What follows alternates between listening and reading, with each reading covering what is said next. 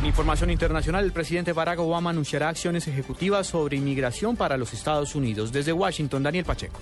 Según anunció hoy la Casa Blanca, el presidente Barack Obama firmará mañana varios decretos en los que anunciará la regularización de varios millones de personas indocumentadas en Estados Unidos. Entre los decretos que podrían cobijar hasta 5 millones de los 11 millones de indocumentados que hay en el país, podrán conseguir permisos de trabajo y protección contra la deportación los padres de hijos nacidos en Estados Unidos y que lleven en el país más de 10 años. El anuncio se hará a las cadenas de televisión a las 8 de la noche el jueves y marcará el inicio de una dura lucha política que tendrá Obama con el Partido Republicano, quien le ha advertido contra esta movida luego de ganar control del Congreso. La acción ejecutiva de Obama ha sido esperada por millones de indocumentados, a quienes finalmente el presidente de Estados Unidos les cumplirá la promesa de solucionar su situación migratoria. En Washington, Daniel Pacheco, Blue Radio.